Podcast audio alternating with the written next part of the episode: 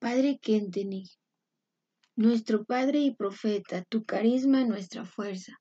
Me presento, soy Tere Lozano, formo parte de la rama de profesionistas aquí en Querétaro.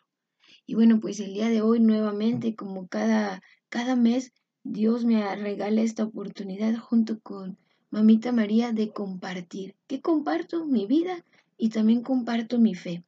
Y el día de hoy yo quiero eh, en, este, en este audio reflexionar un poquito más sobre la espiritualidad de Schoenstatt.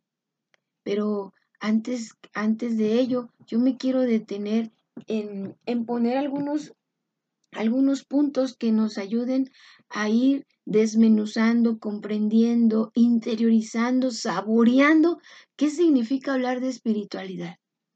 Y bueno, hablar de espiritualidad hoy en nuestra época posmoderna quizás puede parecer un poco sin sentido.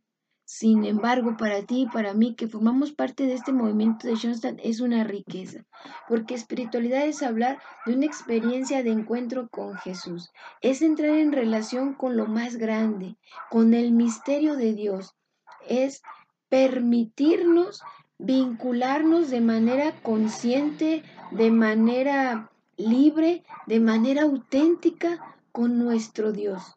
Es vivir en esta comunión plena con Él. Sin embargo, bombardeados por una era de consumo, por una era de individualismo, de deseo, eh, suele quizás ser complicado poder vivir esta espiritualidad.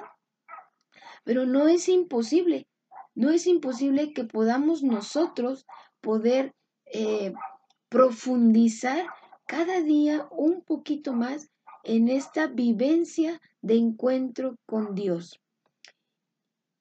Y bueno, eh, ¿qué significa o cuál es la riqueza que nosotros tenemos de espiritualidad en Schoenstatt?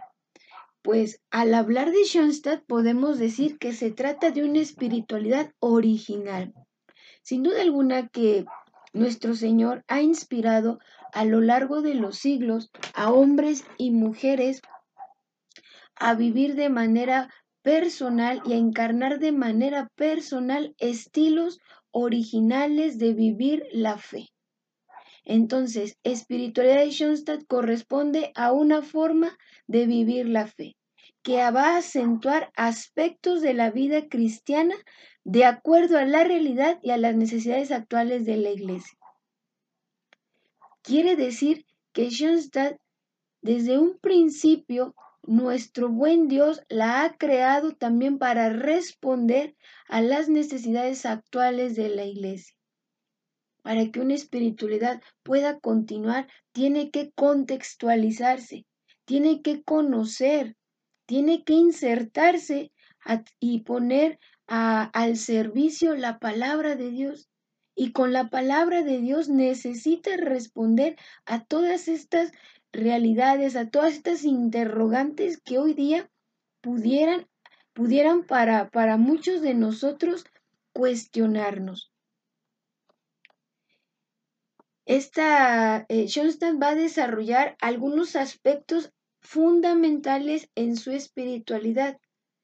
Y, y espiritualidad va mucho en la línea, va mucho en la línea como, como, es, como es esta experiencia de encuentro con Dios, va en, e, va en este enfoque de buscar y caminar cada día en la santidad, hacer ejes en el camino de la santidad. Por ello, la alianza de amor es el centro de la espiritualidad de Schoenstatt. Si tú y yo desconocíamos o no quedaba claro o no podíamos aterrizar cuál es la espiritualidad de Schoenstatt, su espiritualidad es la alianza de amor. Hay muchas espiritualidades en, en, nuestra, en nuestra historia cristiana, en nuestra, en nuestra fe cristiana hay muchas espiritualidades. Podemos marcar la espiritualidad dominicana, la espiritualidad franciscana, benedictina. Y bueno, tú y yo tenemos el regalo, porque es regalo, es don, es gracia de pertenecer y de formar parte de esta familia y movimiento apostólico de Schoenstatt, donde la alianza de amor es centro de su espiritualidad, fuente y centro la alianza de amor con María. Y el padre José Kentenich entiende la alianza de amor como forma original de renovar el compromiso asumido en nuestro bautismo. Cuando fuimos bautizados, Dios Padre nos invita de manera mucho más profunda, mucho más cercana, mucho más completa a incorporarnos, a formar parte de esta gran familia que es la iglesia. Entonces, en nuestro bautismo, el cristiano se va a incorporar personalmente a la historia de salvación. Dios que nos amó primero es una realidad citado en el, en el, Evangelio de San Juan en la primera carta a San Juan. Y Dios que nos amó primero, que toma la iniciativa, pero esta iniciativa la toma en todo momento, constantemente. Por eso, para poder vivir en sintonía con Dios, yo tengo que estar de manera mucho más consciente que Él me habita que Él me ama, que soy su hija, su hijo consentido. Y nosotros, por medio de esta entrega filial a María en el santuario, respondemos a esta invitación gratuita del amor que Dios nos ofrece. Qué bonito y qué, eh, digo, interesante y hermoso que si Dios toma la iniciativa, lo que me corresponde a mí es responder, es responder a este amor que tiene. Y el amor que le tenemos a Mamá María expresado en esta alianza de amor se transforma en el medio más rápido y seguro de vivir en un contacto vivo y permanente con el Dios de nuestra vida y de nuestra historia. Dios camina en nuestra vida y en nuestra historia. Dios existe y nos asiste. No estamos solos. No podemos perder de vista este sentido de filialidad. Dios es mi Padre, yo soy su hija y me ama como si no hubiera nadie más en este mundo, de manera personal, sin condiciones.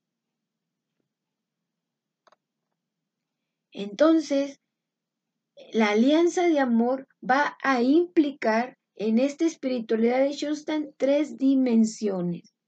Y, y, y, es bastante interesante como lo, lo, comentaba hace un momento, que esta espiritualidad responde a las necesidades concretas de nuestra historia, de nuestra época, de nuestro mundo. Por lo tanto, estas tres dimensiones son dimensiones que van a, poner de manera concreta cómo se implica nuestra espiritualidad en la vida diaria. ¿Qué implicaciones tiene?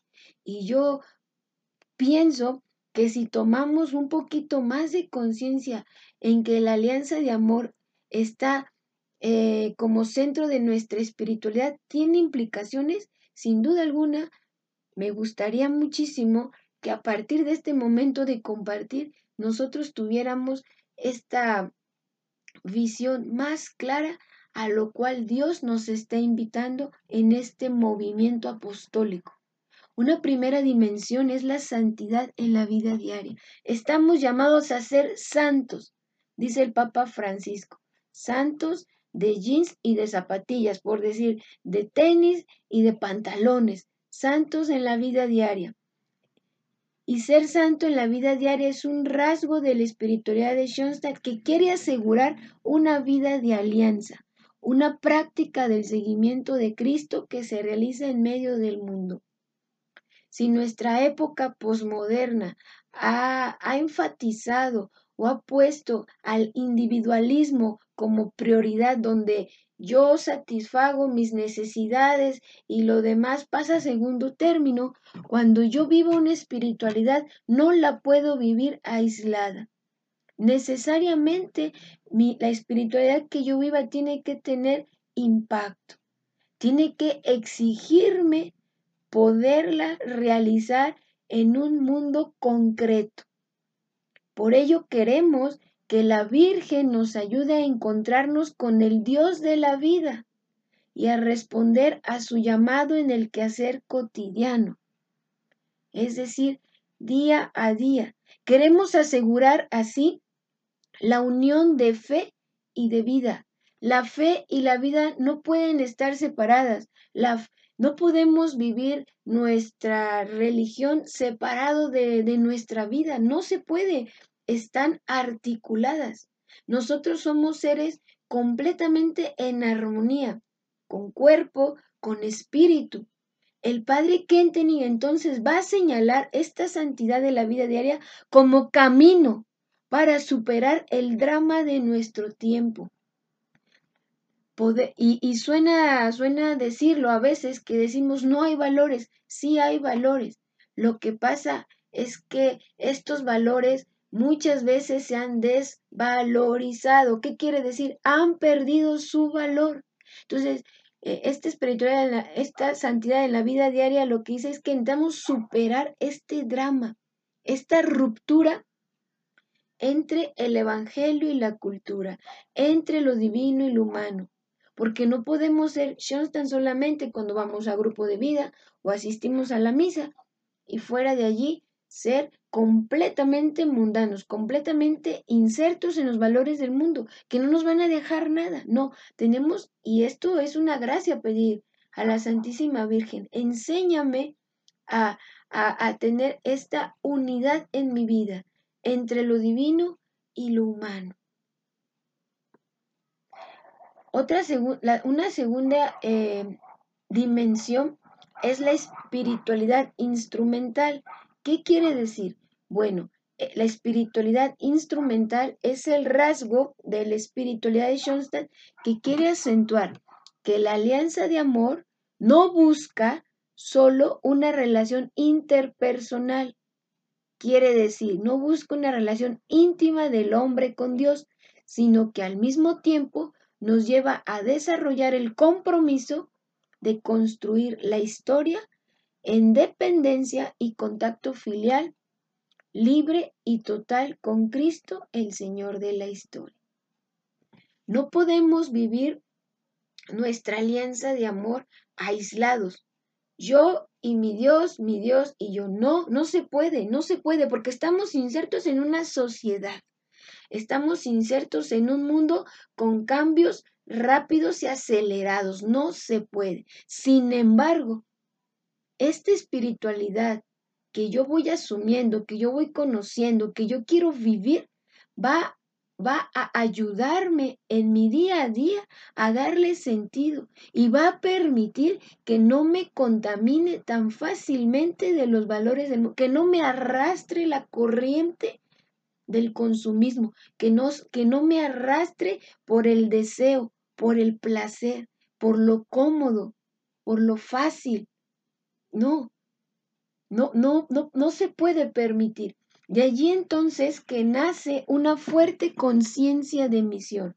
Por supuesto, porque el padre Kenteni cuando va asumiendo esta espiritualidad y va haciendo suya también esta alianza que desde pequeño yo quiero pensar cuando su mamá le deja eh, al cuidado en el orfanato, genera una alianza, un vínculo fuerte con Dios, un vínculo fuerte con mamá María. Va creciendo y también va creando una fuerte conciencia de misión, de saber que el Señor lo necesita, lo necesitó, pero hoy a ti y a mí también necesitamos, y esta es una exhortación que me, que me quiero permitir hacerte, necesitamos pedirle a Mater y pedirle a Dios que nos ayude a, a valorar esta fuerte conciencia de misión, de saber que el Señor nos necesita para su labor evangelizadora y que en la entrega a Él, despojándonos de todo lo que nos aprisiona y haciéndonos plenamente sus hijos, nos hacemos como María capaces de decidir los destinos de la humanidad. Tú eres importante para Dios y también para los demás. tenemos una misión, tenemos un llamado personal. Dios nos ha invitado a colaborar en esta, en esta mies, en este campo. Cada cual desde su realidad, cada cual desde lo que puede aportar. Necesitamos, necesitamos a través de nuestra manera de relacionarnos, de vivir, de compartir, de trabajar, de divertirnos, mostrar a un Dios vivo, mostrar a un Jesús actuante, real, presente en todo momento, que no nos deja solos, porque eso es lo que está, de eso es lo que está eh, dolido nuestro mundo. Nuestro mundo está dolido de, de no sentirse amado, de querer suplir esta carencia afectiva con bienes, con placer desbordado muchas veces. Y no, necesitamos entonces colaborar con Dios, colaborar. ¿Y cómo te puedes dar cuenta que colaboras? Bueno, ¿qué tanto vamos haciendo vida nuestro ideal? Y una tercera dimensión es la fe práctica en la divina providencia. El padre Kenteny insiste en una fe práctica, práctica, porque nos lleva a buscar la voluntad de Dios. Si no nos quedaba claro, eso quiere decir buscar la voluntad de Dios en los acontecimientos concretos de la gran historia y de nuestra historia personal. Entonces, día a día, Dios va realizando acontecimientos. A mí me corresponde entonces que en esos acontecimientos yo descubra la presencia de Dios y me dé cuenta cómo Dios está actuando, cómo Dios está hablando, cómo Dios está manifestando.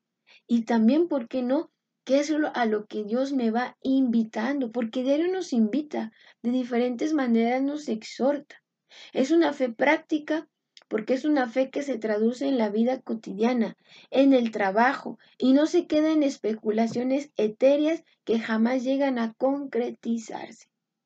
O sea, en el día a día yo voy viviendo mi fe, yo voy viviendo mi espiritualidad, yo voy viviendo este misterio de Dios. Y es misterio porque nos podemos acercar a Él. Nuestro Dios no es un Dios de misterios, no es un Dios, perdón, enigmático, no, es un Dios en, el misterio que yo lo puedo descubrir. Quiero volver a la idea para, si no ha quedado claro. Yo descubro a Dios también porque me permite acercarme a este misterio grande que Él es.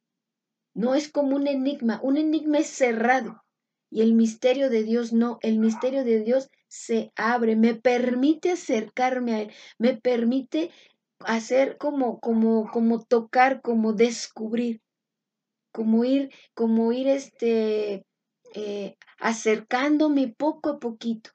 Y es un regalo, es un regalo que Dios nos da el podernos acercar a Él. Espero que con esto haya quedado un poco más claro. Y bueno, con todo ello, yo quiero resaltar finalmente que el Padre Kentening es modelo espiritual.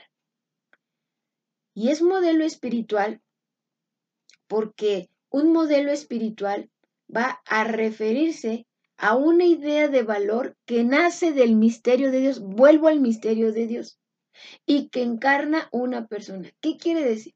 El padre Kenteni tiene esta idea de valor, o sea, esta, esta alianza la tiene que nace de este misterio de Dios y que él mismo la ha encarnado, que él mismo la ha hecho suya.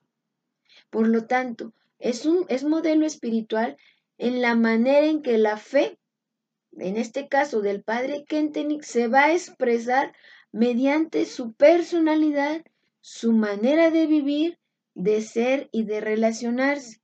Y esto porque de antemano él vive conforme al modelo espiritual central que es Cristo.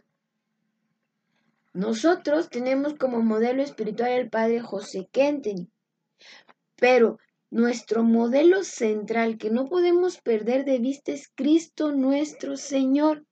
El Padre Kenteni es el instrumento que Dios ha tomado para presentarnos esta manera auténtica y original de podernos acercar al misterio de Dios, de poder vivir en esta alianza de amor. ¿Y qué importancia va a tener entonces estos modelos espirituales en nuestra cultura contemporánea? O sea, ¿qué va a aportar Schoenstein para nuestra cultura, para nuestro mundo? Bueno, la importancia de estos modelos en la cultura contemporánea radica en que son ejemplos de vida, porque de manera concreta vivieron su fe en Dios uno y trino y ejercen una fuerza de atracción para los demás. Por eso son importantes.